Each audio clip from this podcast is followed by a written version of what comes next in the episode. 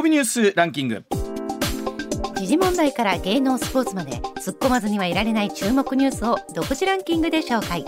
ランキングを紹介する前にまずは芸能スポーツです、はい松竹は歌舞伎俳優の市川海老蔵さんが市川團十郎の大名跡の第13代目を今年11月に次ぎ、うん。12月にかけ襲名披露公演を東京歌舞伎座で開くと発表しました、はい。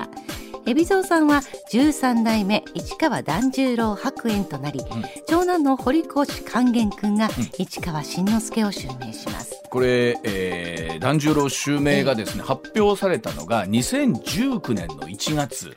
で2020年に襲名披露ということだったんですけれどもえーご承知の通りこのねコロナで、えーその襲名披露が伸びて伸びてということなんですけれどもまああの大いに盛り上がりますからね。ね。ええまあ、一方であの勸玄君はずっと我々勸玄君という一つのクレジットになってたので、そうですね。新之助さんになってた新之助さんに言えない勸玄君って言っちゃうな。なのかもしれない。はい。はい、じゃあ続いていきましょうか。はい。プロ野球のセ・パ交流戦は昨日6試合が行われました。はい。阪神は西武と対戦し今季13度目の完封負け、うん。自力優勝の可能性が消滅しました、はい。54試合目での消滅は球団では21世紀最速です。うん、あのまあこれ自力優勝のね、というのはまたあ相手チームが負けることによって復活をしてくるので、あんまりその一喜一憂するところではこのタイミングではまだないんですけれども、まあもちろんえー非常に厳しい状況ではあるということでなんですよね。で一方でえー13度目の完封負けてむしろこのペースの方がちょっと不安だな。えー投手陣はあのこの5月は1ヶ月う6球団の中では一番防御率はいいわけですから、やっぱ打ってあげないとっていうのはファンの方思うでしょうね。はい。ではニュースの方行きましょうか。それではニュースランキングまずは第5位次々と発生した積乱雲が風に流されて線状に連なり同じ地域に大量の雨を降らせる線状降水帯の半日前予報がスタートしました、はい、これ前回あの石田さんもですね A ナーの中で解説してくれたんですけれども、本当この最近は何十年に一度のね、えー雨ということが結構多くなってきてますし予報の精度とは言われてるんですけれどもただもうここまででも予報ができるようになったということですから、まあ、あのぜひこの発表ご注意をいただきつつケアいただきたいと思います。はい続いて第4位。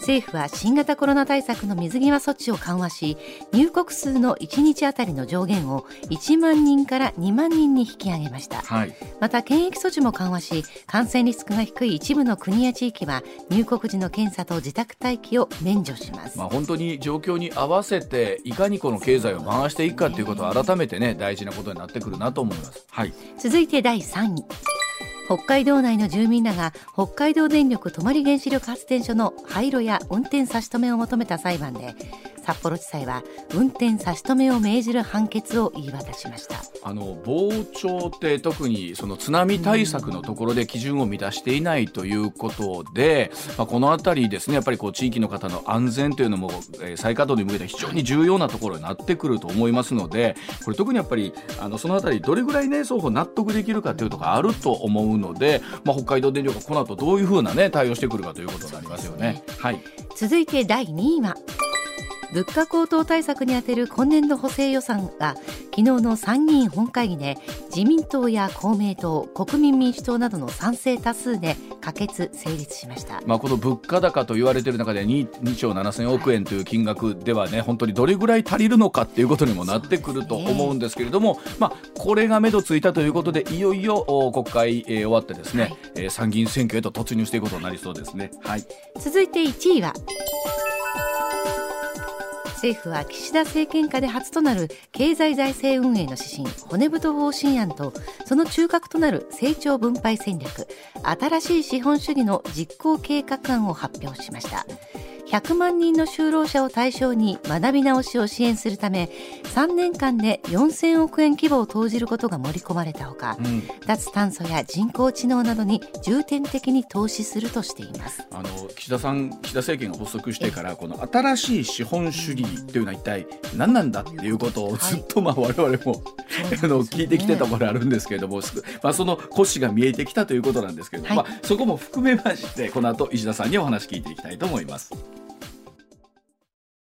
さあ時刻6時まもなく24分になります。ここからは石田 A さんでございます。石田さんおはようございます、はい、おはようございます。よろしくお願いいたします、まあ、朝も打ち合わせで石田さんと少し喋ってたんですけれども、うんはい、えー、北海道電力の、うん、えー、泊原発の運転を認めないという、うん、これ、防潮堤の基準満たさないということなんですけど、ね、そうですね。あの、液状化対策のとこがきちんとこう言った裁判所にが納得する説明ができてないということですよね。あのまあここに来てね原発の再稼働の動きという中で、まあ結構その再稼働の基準が厳しいというのは非常に厳しいところはあるんですよね。でしょうね。うん、あのただまあそれはもうもちろんその東日本大震災の受けてのことなんですけども、それ決まった以上はやっぱりまんまなんとねそういうことになるわけですよね。まああのこれまた次どうなんでしょう。このまま控訴していくということなんですけれども、えっと、今まで地裁レベルで、うん、えー、止めなさいという動かしちゃだめですという判決は3つ出てるはずなんですけど、うんはい、えー、そのうち1つ関連のやつは上でひっくり返りました、うん、もう1つのやつは上行ってます。まだ、まだけ上の結果出てません、はい、つまり控訴して、はい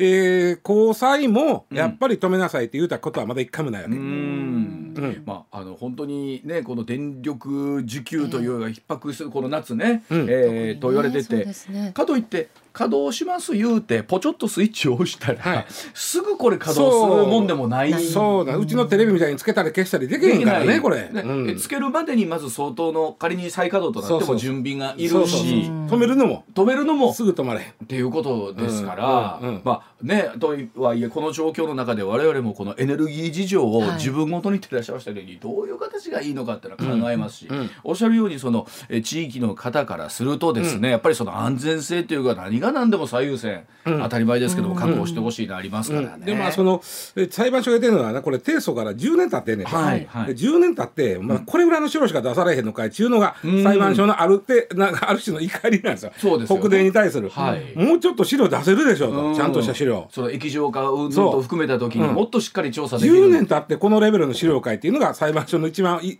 怒ってたところなんですよ。ねえ、うん、まああのその後高裁に行った時にこれどんな判断になるかということになりそうです。はい。では今日はこのニュースからお伝えしていきましょう。さあ岸田総理に提言。1億総株主化で資産所得倍増をということでございます、まあ、貯蓄から投資という流れを進める中自民党が1億総株主を目標にした提言岸田総理に申し入れました。自民党の経済成長戦略本部の提言は日本が欧米と比較して現金や預金の割合が非常に高く株式や投資信託の割合が低いということで国民が1億総株主になって成長の果実を享受できることが重要ということだそうでございます。まあ、昨日も少し常念さんとこの話してたんですが、うんすね、今日また石田さんに別の角度から解説してもらいます。はい、あのーあ昨日常念さんもおっしゃってましたけど、はい、僕もこれに関してはいろいろ言いたいことあるんですが、はいはい、まずベースの話、うん、えー、っとちょっと去年の末にですね、日本の個人の金融資産が2000兆円を超えましたというニュースがいやすごいすごいいやでそれはあの30年前から見ると倍になってるんですね。あそうですか。1000兆が30年で2000兆になってますね。でなんでまあまあまあ増えるやろ増えるやろ上取ったんですが最近その株も上がったし、うん、ということでそのまあ、株の資産がちょっと増えるから、うん、まあ2センチを超えられない言われとったら超えたと、うん、で30年で倍やーって喜んでるんですけど、うん、アメリカは30年で7倍になってるんですよ、うん、7倍。6.7倍ですけど、7倍、うん、6.7倍。6.7倍、うん、これと違いは何か言ったら日本はその金融資産の、えー、半分強を貯金で持ってます、そうですね。でアメリカは半分強を株式と投資信託で持ってます、この違いです。この下はでかいっすよね。で単純に個人資産が増えるだけじゃなくて、はい、例えばアメリカの場合そのみんながそうやって株式とか、まあ、投資信託も結局は株式とか社債に、うん、えー、投資するわけですから、うん、えー、企業に投資するんですよ。結局は、うん、株主にしろ、社債にしろ、そうですね。で企業に投資した結果、えー、アメリカは新しいいい企業が育ちやすくなってる。日本はちょっとそこがまだそこにお金が回りにくいっていうのがあるって、まあ、岸田さんとしてはまずそのまあはっきり言うて今の銀行に預けとっても増えまへんでまあそりゃそうですね、ねもうちょっと 増やしてくなれと。日本もね何回で年金もそんなもようださんし、はいはいはい、でもっちょいと増えた時に、うん。えー、株なんかやったら増えた儲かったお金の2割は税金なんですね、うん、そうですね。逆に言うと8割は自分のもんですけど、はい、2割は税金で払ってください、うん、で国としてはそれもありがたい。そうですよね。あそれでやるんです、はい。だからまあ、えー言うてるんですけどもまあその、うんまあ、さっき言った30年で日本は倍やけど、ん。アメリカは7倍になったと金融資産が、はい個人の、はい。ここはまずベースとしてあるわけですね。ありますね。で、えーまあ実はでまああの若い人はね割と最近株がまあまあずっと高かったこともあるんですけど、はい。うん。若い人は我々の世代の人よりも株とかね、うん。例えばアメリカの株を組み込んだ投資信託とか、そういうリスクがあるけどもリターンも大きいものを結構みんな興味持って買ってるんですよ。うん。若いってどれぐらい若いんですか？いやあのーまあ働き出して10年ぐらいとか。ああそそこの知識もちょっとずつつけていってる。まあそうですよね。まあネットで僕らの時と違ってネットで知識がつくそうですよね。でね。僕ね今日一番言いたいのは、うん岸田さんがこない言うてるのは僕僕僕間違ってないと思うんですよこれ、はい。あの今までのデータ見ててもね間違ってないんですけど、うん。もうちょっと子供の時から、そう、あの金融教育をしましょうよという。わかりますそれ。うん。うん、あのだからそういうのも取り入れてる学校もちょっとずつ出てきてたりするんですよねあのね。ちなみに今年の4月からはい。高校3年生はうん。家庭科の、うん。家庭科男女とも受けます、はい。はい。家庭科の授業で金融勉強するんです。え遅くないですか？遅いです。うんいやそそれこそアメリカではもっとちっちゃい頃からやってるとも聞きでますし。日本の場合もちろんそのなんでかなんで高3なんですよ。高3の4月。うん。昔家庭がいたらねはい。あのほうれん草のソテーとか作ってましたけど そんなのはしない、ほうれん草のソテーならぬ、はい。えはいあの金融教育。でて。これどっちかいうともちろんそのまああこういう将来投資してねっていうこともあるんでしょうけども、18歳が成人年齢になったでしょ。あうんで18歳からその契約があのあのうん。未成年やからではい。取り消すことができなくなる、うん。でその、まあ、悪徳商法とかわけのわからんもんに引っかからんようにうん。金融の知識つけときましょうっていうのがまあベースとしてあるわけ。はいわかりますね。そうですね。でも今言ってるのももちろんねあの将来こう投資してほしいからでもあるんだけど、だったらもっと小学校ぐらいからうん。ちゃんとうん。教えないと、うんあのねそうですね。日本人どっかでねその働かずにお金を増やすことが悪いと思ってるの。あのねこれはねわかります。刷り込まれた何かがありますよ。なんかね、うん罪悪感ではないですけど。あとやっぱりねちっちゃい時から、はい。僕ら昭和40年代生まれうんはそうですけど、あんまり子供がねお金の話をやいやいしないと。そうそうそうそう、ありますよね。そうそうそうお母さんうちって現金お金どれぐらいあるの？そうそう。それも聞きなみたいなのあるじゃないですか。お金がいやらしいいやらしいみたいな。いやらしい、はいでねそういう方のためにちょっとだけね僕のあのイスラム教の、ね、金融が面白いなといつも思っててね。ほうイスラム教の銀行って利子つかないんですあそうなんですか？イスラム教は利子は禁止なんです。何のための銀行なんですか？そうか。はいはい。そう。で、うん。利子ははそれこそ働かずして不労所得。なので、はい。そのイスラム教ってねようできた宗教いうとこもあって、はい。そのこれをみんながやりだしたら国として発展しないっていうのがある。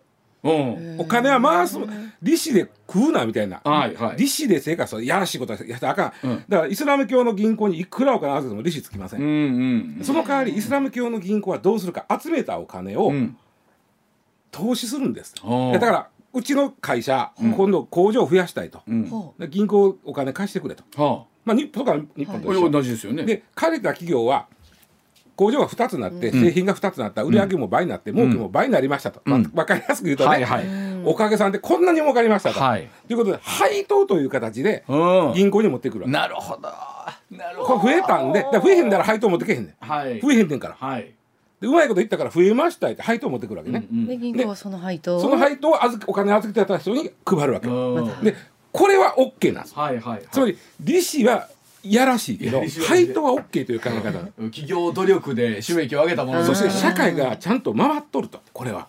正しくほあの海外とかだとねお聞いた話では、うん。そのほら日本の算数の問題ってね英二君はリンゴ、えー、3個買いました、はい1個50円のリンゴを3個買いました、うん。ひろこさんは1個20円のみたいなのあるじゃないですか。うん。うん。うんで今時50円のリンゴと30円のみかんでみたいな話になりますけど これがもうちょっとリアルで、はい。えー、英二君は毎月お給料を15万8,000円もらっています、うん。えーえー利率2.3%の銀行で運用するとみたいうん。な話にな、をへー。まあ、文章の中で入れてるリンゴとみかんに関しては大阪のおばちゃんの勘の方が鋭いからね大阪のおばちゃんってみかんが山盛りになってんのが例えばこっちが300円、はいはいこっちが250円、はいでみかんの奥さんはじゃパッと見てどっちが安いか分かるからね。感覚でね。あこの300円の方が安いそれも大切ですよ本当に、まあ、ほんでね、ん。あのまあ教育としてはそのまあうん投資とは何ぞやみたいなところ。からでね、えーもうほんまに僕事業したいぐらいなんやけどそこで言うとね常念さんはもうちょっと難しいあの、はいはいはい。あの昨日も言ってはったけど、はい有料ですからあの方、だからあのもうちょっとあの専門的な知識を必要な人に、うん。あの教えてあげて、はい。で僕なんかもうほんまに小学生ぐらいにねお金とは何やみたいな話をはいしたいね。うん。聞きたいですね。でね、ちなみにね、もうちょっとまあこのラジオ聞いてはる人は、まあ、あんまり小学生聞いてへんと思うんで、ちょっとあの データだけ言うとくと、あの預金を例えば運用に回したらどれくらい増えるんかといううん。のを僕いろいろ調べてみたんです。うん。で例えばねあの GPIF っていうのがあるじゃないですか。あの年金僕らが積み立てる厚生年金のお金を運用してる、うん。はいもうぼーっと持ってたかで増えんしょうからがないですからね。運用するんです。でここが GPIF 独立行政法人 GPIF というところなんですけどここはそんなに難しいことやってないです。うん。国内の株式。うん。国内の債券社債、ん。それと外国の株式外国の債券、うん。この4つに基本的には25%ずつうん。投資します。なるほど。でそのうーんプラスもマイナスもそのそのそれぞれの市場の動きに合わせてやるというある種自動的にやる、はい。そんなに難しくない、うん。えっと、この真似するのは簡単なぐらい。うんうん。この、まあ、僕らポートフォリオって言います、はい。このポートフォリオはもう簡単なポートフォリオ、うんうん。それで、えー一応ね、えー年率で言うとねこの20年間で言うと年率で言うと3.7%増えてるんですおお年年年率これ結構な三点七パーセントはなか増えなかてるんですよもんなんせ。この間例えば名目の賃金が4%上がってたら年率、はい。うん。もう結局減っとるないかい。まあまあそうですね。なんだけども、うんうんうん。実はこの残念ながらこの30年間は、はい。うん。あーえっと20年か。20年で3.7、この20年間ほぼ給料増えてませんから、うん。えー、3.7増やしたことで日本の年金は結構そうですよね。100兆ぐらい増えたんかな。なんかそんなんです。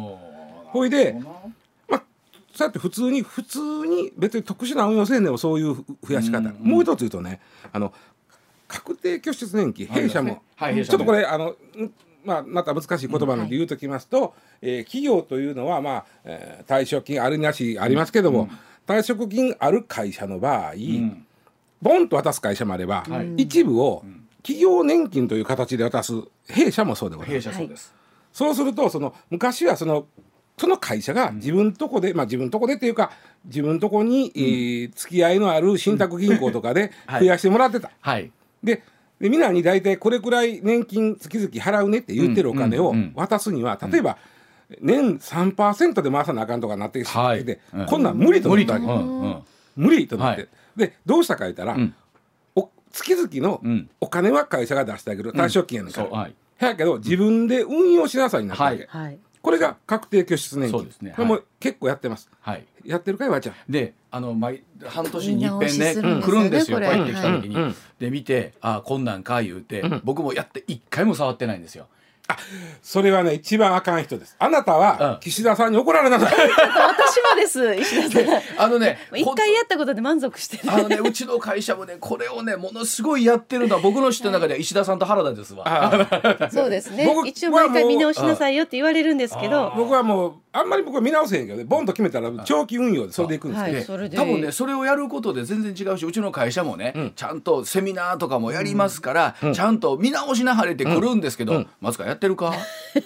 確認する。そう。確認するきっかけになってるだけですね。僕ははっきり定期預金にしたまんまやろ？そう。で僕と松川さんはもう岸田さんに怒られる派です。めっちゃくちゃ怒られるよ、うん。もうもうちびるぐらい怒られてる。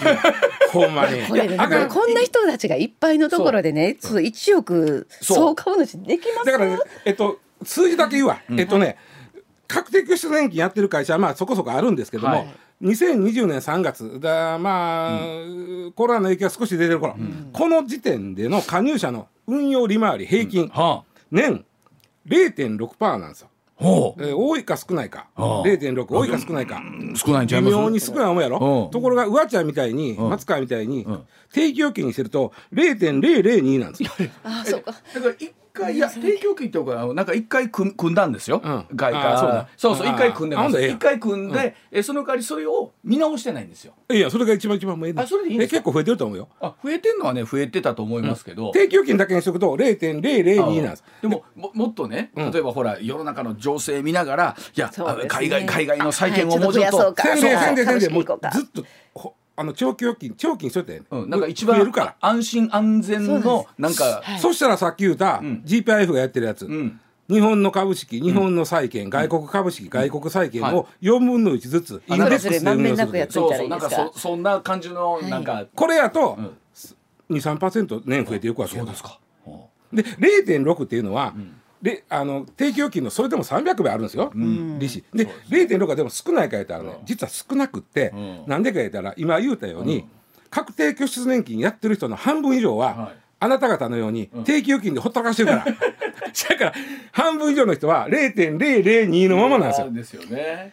そういうことは0.6年率平均0.6いうことは普通は1.2から1.5ぐらいがあるいうことや。そうなんですよね。いやでもあのねやっぱこれさっきも石田さん言いましたけどやっぱ根本の考え方をやっぱり我々はね改めないかんですし。のでしょうな、私もっときつ いこともっときついこと言う弊社も含めていはい。ろんな企業が企業年金やってました、はい。あやってました。でそれは自分企業が運用してました、はい。でもこんそんなにうまく回されへんなったから自分でやってくださいと。言われました。なりました、はい。だ自分でやってます、はい。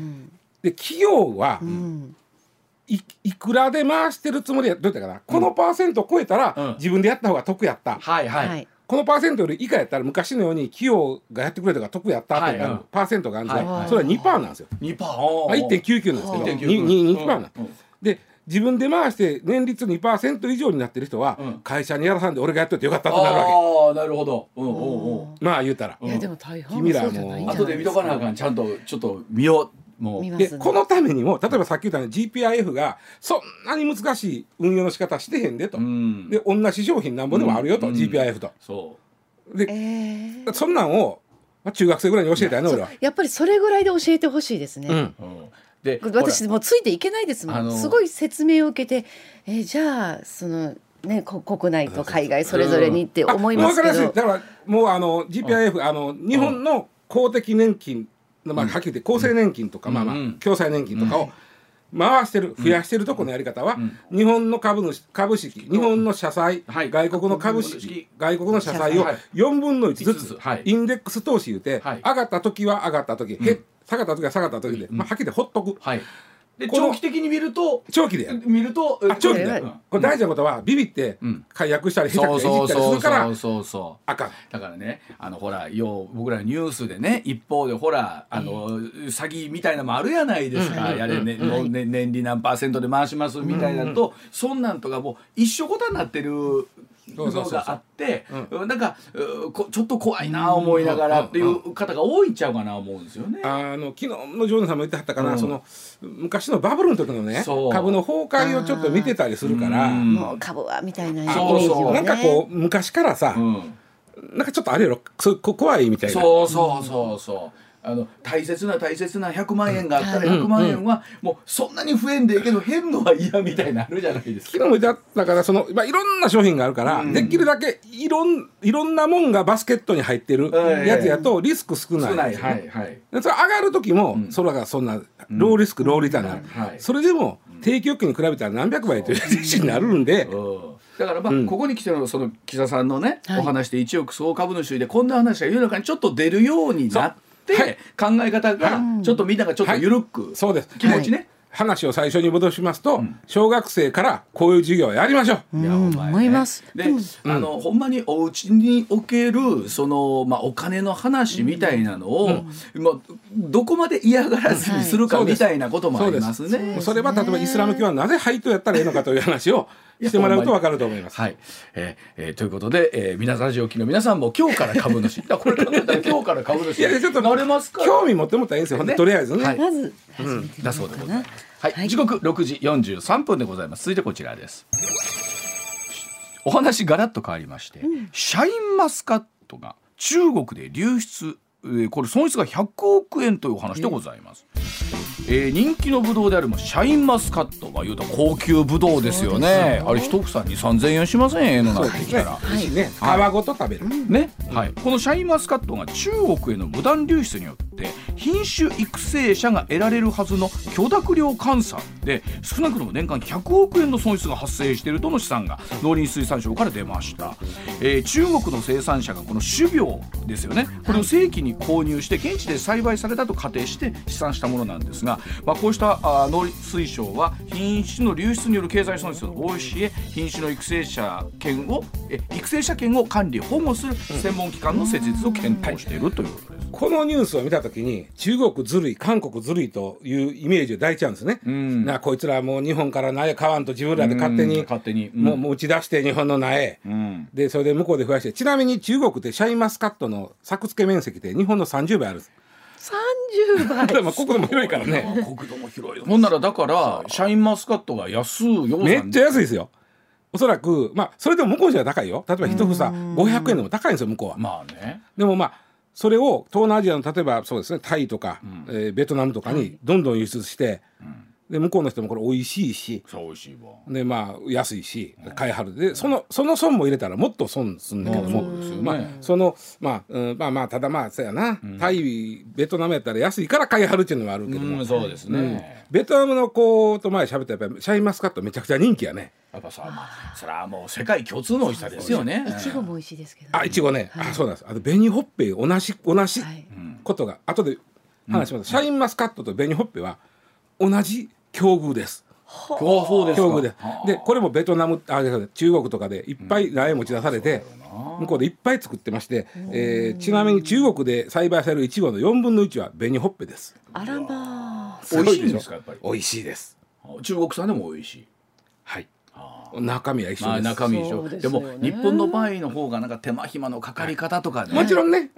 農薬ね。のどれ分かそう。ところがねそうそうなんか家庭がそんな気すただまあ向こうにしてみたらすごい高値で売れるから、まあね。そういう意味ではね、うん。だからべ上手に育てはんのかもしれんけどこのニュースはこの流れた時に、中国や韓国が日本の苗を、ん。お無断で持ち出してそれを向こうで増やして、ん。大儲けして日本大損やというイメージをこれ抱いちゃうまあに文言で言うとそんな感じしますよね。ね。これは悪いのは誰か言ったら日本なんです、ここをはっきりさあかんというために今日これを取り上げようと。種苗法という法律です、はい。えー知的財産管理技能士の試験には必ず出てきます。種苗法で。というのはね、えー普通の特許って20年なんですね、あの出願してから20年間はあなたのもんです。はい。はい。で種苗は苗は、あの育てるのに期限があるいるんで、はい。はい。なるほど。えー育提出、えー、とうん。登録してから30年という一応あなるあるある。そうなんですね。でまあそれぐらいの種苗法やったんですけどちょっといろいろまああのーうん最近法改正去年いろいろしたんですけども、その時にあの品種を作った人が、うん。えー新しい例えば上泉2号みたいなの作りました はいとこう美味しいですよこのブドウみたいうんうんなでこれを出願する時に、えーまあ一応細かくその今規定はあるんですけども、その時に僕はあのこの国は栽培してもいいですよこれを。うん。うん。それ以外の国はダメですとかあ、そんなんもつけるんですか？指定できるようになったんですよ。へえ。でそれが去年なんです。うん。でそれを守らずに勝手に個人で持ち出したら、んえー10年以下の懲役なんです。はいきょ去年から？それが去年からなんです。あら。えそれはねじゃあそれまではそれはいやその持ち出すのはまた別の話が条約がいろいろあったで、ね、まずシャインマスカットってちょっといつできたか言ったら、はい2006年に、えー品種改良されて登録されました。あ2006、年なんか最近でんなほど。まあまあそうで最近すよシえャインマスカットはまだなんか新しいイメージありますけど。食べよいね。うんはい、出てきた時衝撃でしたもんああ、そう。ねあの僕あのブドウ好きやねんけど皮むくのはめんどくさいんですよあうんうんだからあれは衝撃やったね、はい、食べよいしね食べよい。イメージやっぱりそれまでブドウ言うたら巨峰やったな。今今だに巨峰。はやっぱり幅利かしてるね。幅巻きしてるやっぱりあの巨峰。昔のデラウェアが減ったな。デラウェアヘッいやでも好きですよ私デラウェア。はい。いっぱい口の中に入れてて。ブチブチブチってやるの好きですよ。もうなんかデラウェアがもうタッパーなんか入っとったら夏やな。はい。冷蔵庫でこれ。何？あの松川いっぱいデラウェアを頬張って頬張って口の中で皮を固めてペンで出すわけ。ビーって出すんです紫になるんですよね。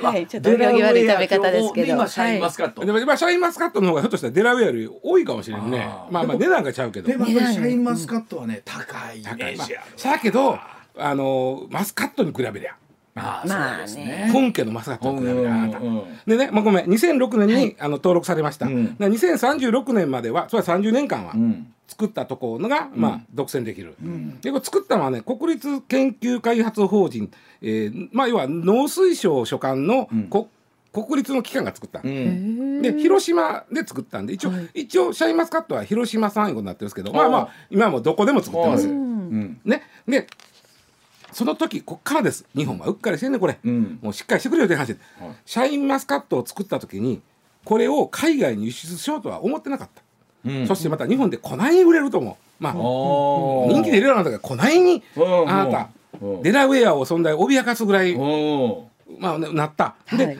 その時に実は日本は品種登録したけど日本の外うん。外国で品種登録してなかった。うん。うん。ね、うん。でこれから先は条約になりますうん。えー植物新しい植物をが作りました、でそれの品種を保護する国際条約っていうのがあるんです。うんでこれは、えーうん。自分とこのお国に品種登録すした後に、はい。そこから一定期間内にこの国もそうです、この国もそうです、だからつまり今回やったら中国にうん。もう品種登録したら、うん。中国の人は勝手にできへんなるわけ。ああはいそうですね。はい。勝手にできへん。できへん。うんでこれがこれはどっちかというと条約です、はいね種苗法じゃなくて条約の方で、種苗法で登録します、で登録した後は今度は条約にはい。話が変わって、はい。他の国はできへんように、うん。条約にのっとって他の国にもそのうちだけねとはいいう登録をしてくださいよと、でうちの許可なくやったらあかんよと。かけまよってことですね。で、はい。その期間が日本に登録してから6年間やった。うん。ということは2006年に登録してるから2012年までにせなあかんから、はいはい。せえへんだ。あら。ほなもうほったらかし。忘れてたんですか？いや。面倒くさかった。よう分からへん。そこはっきりしてほしい今頃ねちゃんとねあのあったら100億円やけどね。そんなんやったらその時にちゃんとしとけよという話なんですよ。これねこそれこそ勝手にうん。よその国で栽培してますやん。うん。かね、もうもうやってます。30倍あの日やってます本やってます。でしょ？うん。これがもしあかんかったらちゃんとやってればできないわけじゃないですか。そうですうん。それでもまあ勝手にやるやつってあそれはでもやっぱりあの条約違反やということでで取り締まってくれとか罰罰せられるわけできるけどあもう OK なやってへん。それは条約にのっとってうん。お中国であかんよと。うん。やらってへんだからそれは中国でどんどん広がっちゃったの。ほんなら僕らは中国なりを責めることはできないわけですね。そうです。だからこのニュースは僕はね。このニュースを聞いてうん中国ずるいとか思うのはお門違いですそうよと言ってるかどそれはお門違いやわ。うん。ちゃんと中国は法律とか条約にのっとってやってるんです日本のあこれええええブドウやがないで苗を中国に持って行ってうん。植えてうん。いやこれあかんってなってへんしなと。うん。植えた。でその後去年種苗法が改正されはい。てうん。あの農家の中でも増やす場合でもうん。その作りますその種から次の世代作りますっていうのははい。あの登録品種に関してはうん。いちいち苗を買ってくださいになったわけはいはいはいはい。わかります？うん。じ自家培殖あの増殖をしたらダメよとはあ。この期間中は。はあなるほど。まあ特許が効いてるうちは。うん。はあのもうその都度苗買うてください。あそうなんですえね。そんなんで統制取れるというのかいけるんですか？あ日それはで増やしとこうとかそんなんはならない結構ね揉めたんで去年も揉めたんですけどやっぱりここはまああのこれも罰則あるんで。うんまあまあそれはずっこいちゃんやってるから。家庭菜園はかめへんでね。うんうん。あの農家さんの。農家さんがちょうどお商売になるときに。ほんで、まあ、それぐらいやってるけどそのもっと前に中国にやってへんだから中国はもう好きに増やしてるわ好け。きに増やす。だから今日本やったらこの日本の法律に去年の種苗法にのっとったら、自家培殖あの増殖できへんから、いちいち苗を買わなあかん、となったら中国も今の作付け面積でいちいち苗を買わなあかんねやったら、そうですね。100億円ぐらいの損ですってか100億やったっけな？損ですってという。はい。話なんですね。でも中国はいやそんな効率できる前に、うん。持ち出している時に持ち出して、自分のところで増やしてるし種苗法っていうのはあくまでも日本の法律なんで。法律ですよね。うん。ここ中国国内では関係ないわけやから。ね。じ自分らでこれやりますわと。うん。ほなもう何？このまま、うん。この状況は、はい。まあ日本がそのでやらなかったばかりずっともう手をこまでいってというか。そうです。お同じことが紅ほっぺも起こったわけ。だからここからをもうやらないようにちゃんとしていかなきゃいけないということですね。そうなんです。うんそうなんです。うんでこれをしてへん不思議なんですよね。う。ん、でさっきマスカ言ったように、これ何？忘れてた？それともなんかミスやったん？なんやろうなそんなことだからを想定してなかったって外国に持っていくのをそう輸出してんのを想定してへんけどか勝手に持っていかれたら、うん。もうお勝手に持っていくのがあかん時じゃないわけや、うん。んオッケーな時に持ち出したもんはもう何も言われへんわな、うん。あたとえ一株でも。で言うたら遡って今度今から無理ですとはもう言えないわけですもうんね。言われへん言われへん。ですもんね。で一方で、うん。あのまあ日本の政府はですねこの日本の農産物ってね実は高いけどね美味しいから栄養なんですよそうですよ。めっちゃ売れるの特に果物。果物そうや本当思いますね。リンゴとか。あのまた多分法律違うんですけど今日あのほら牛とかもそうでしょ、うんの和牛の種とかそんなんもそう。やったりするじゃないですか。ましたねそのニュースも。うん農産物に関しては日本はめちゃくちゃ強いん。実は。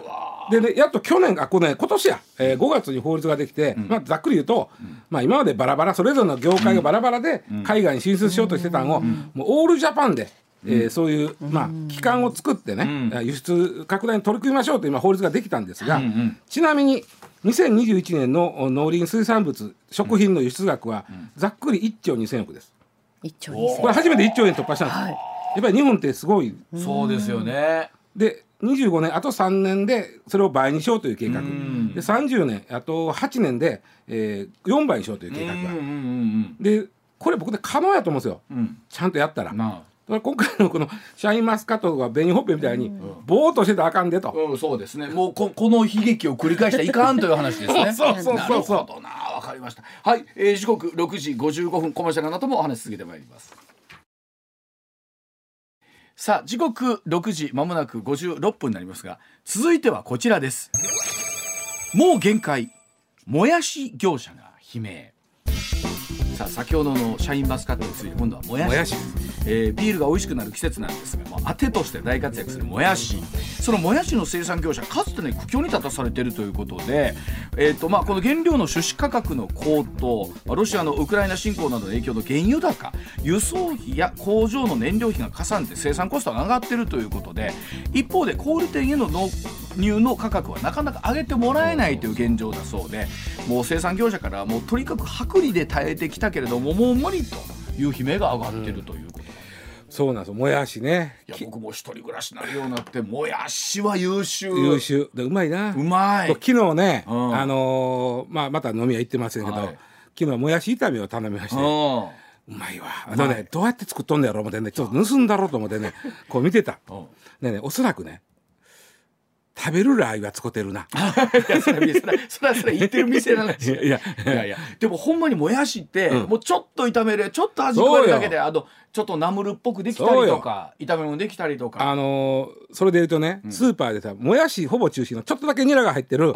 やつが袋入ってるやん。あうんある。あれ買うてくんねんな、うん。でフライパンに入れて、うん。あのもう蓋して、うん。勝手にジューなる。ッとちこななるやんか、うん。ここにオイスターソースをちょっと入れんねん。で炒めんねん、うんうん。それをうん醤油ラーメンのインスタントラーメンの上に乗せるだけであどんだけヘルシーなラーメンになる。ば番組のテイスト変わってるやんもう石手さんこれも。え？一応我々ニュース番組料理番組あ そうそう。でももやしもやし。もやしは気の毒でねこのちょっと見てもらったらこれね、えーもやし屋さんがねあんまりしんどいからこんなねあのリーフレット作って。消えゆく消えゆくもやし屋。屋。これ2月にねでこのもやし生産業界の苦境について報道のお願いという。へえあそんなんが来てるんですだからニュース増えてるのはこのお願い取ってるからだと思うんですけど、はいはい。この、えーまあ稽古もやしてあってこの、まあ、リーフレットを作ったうん。3日後にうん。ソ連のウクライナ侵攻が始まったんや。はい。でこれ何関係があるか言ったらもやしってあのビニールハウスで作るからはい。あなんていうかなあの燃料燃料費が。ぬぬくめなあかん。ぬくめなあかん。はいはい。燃料費がかかる、うん。それウクライナ侵攻でまた燃料費上がってしまう上がってます。うもやしやキークで言うてる3日後にやな。わさらに追い打ちをかけたわおうちをけですかけたやんで、まあ、それでもともとがあのもやしってうん。すごいこう安いんだけども、うん。えー戦後はねこのキークもやし屋によりますと、うん。戦後はね1,000件ぐらいあってんて。うん。でそれがまあ1995年には550件になって、うん。今そこから8割減って110件その割には安できてません？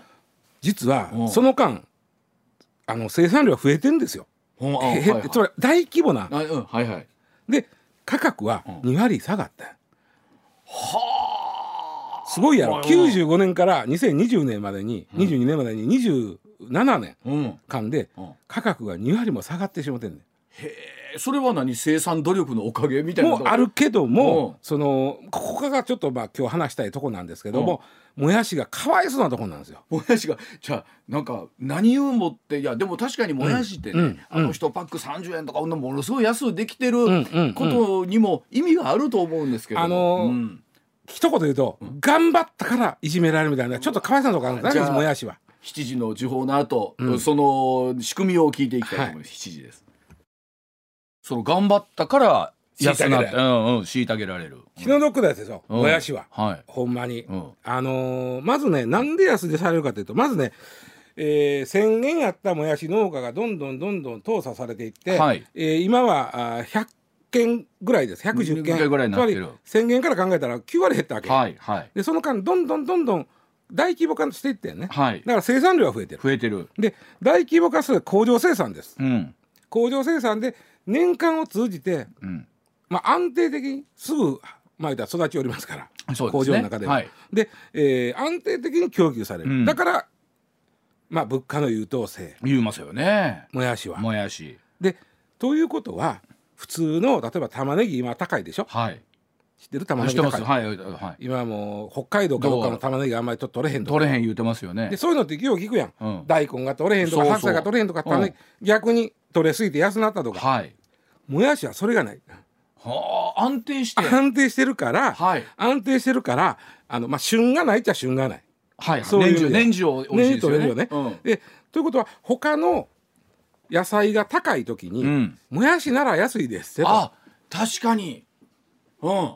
なるわけ、はい。葉物野菜が高い時でももやしは安い。普段30円のもやしがうん。1袋、うん。えー今は葉物が高いが高いから、うん。もやし20円にしましたみたいなうんスーパーの戦術にうん。組み込まれてしまう。うーん。頑張っとるなもやし。もや頑張ってるからゆえにうん。もやしは安い、あ。とかといって頑張らんわけにもいかんでしょ？生産者さんは。そうそうそうそう。だからもうもう言ってますね。例えば今一袋をもう調べたらね、うん。えーあの総務省の家計調査で、はいはい。まあ大体一袋200ぐらい入ってるんで、まあ、100で計算すると、はい。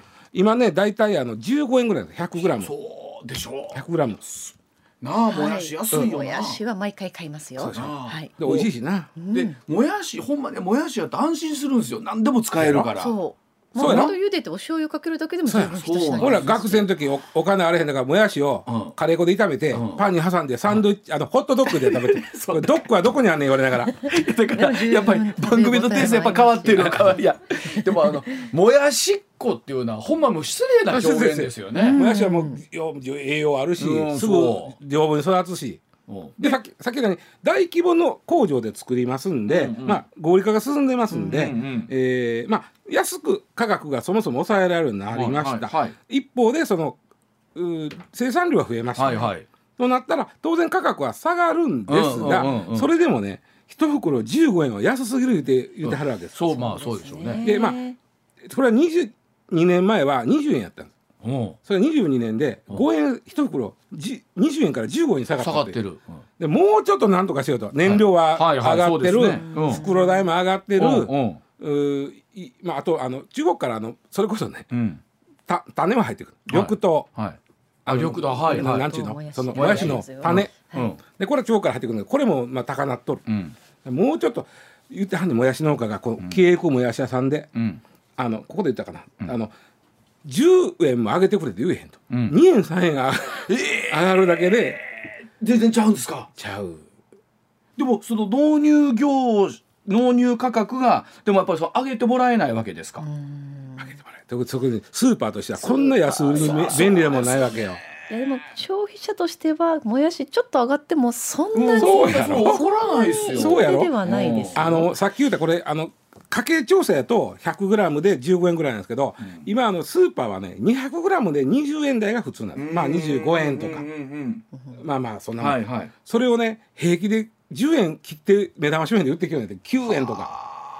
でもやし屋さんというかそのまあその業界もですねそのまあこれ客寄せでこんだけ安すんのはまあ、客寄せの商法として分からんでもないけど、不当連売やとこんなもん、はいはいなるほど。安すぎると。安すぎると。いうことでそのまあ国にね、あのこれ不当連売ですからと、ちょっと注意してください。注意してくださいと、言うてるんで公正取引委員会に言うても公正取引委員会注意はするんですけど、まあその時はふにゃふにゃ言いながらまた安売りになってその繰り返しらしいです。これはどうすればいいんですか？でも我々がじゃあ頑張ってもやしを買うと、いい安なるわけですか？どうなんですか？いやだからちょっとぐらい高うても例えば一袋が今大体25円ぐらいなんですけど、うん、それが30円になっても文句高いことや。うん、で言わもうじゃあ言わんとこ。もやし高いなは昨日、昨日食うたもやし炒め390円ってどうあれ、うん、あれおそらくもっと30円ぐらいのもやし でも美味しかったな、うん。だから僕らが例えばもやしを食べで差し上げるという言い方も変ですけど食べることで農家さんが良くなるんだったらいいんですけど結局仕入れの問題になってくるとまたちょっとちゃいますもんね。ね常に姿勢ですかね。うん、常に同じ品質のもんが一定の、うん、量が常に供給されています、もやしに関しては、旬がないから。でそれでこうちょっとこう、おまあ足求められてるか玉ねぎやとさ、うん、今は高いとか言われるそうですね。わ、うん、かりました。じゃあ今後もやしがスーパーで高なってもやし高なったか言うのはもうええなを聞いてる人なんかじゃ禁句ですねもやしが 200g10 円台で売ってたら、はい、農家困ってはるなと。そうですね。大丈夫かなと。いや今でも思ってますよ。本当大丈夫なのかなと思って。わかりました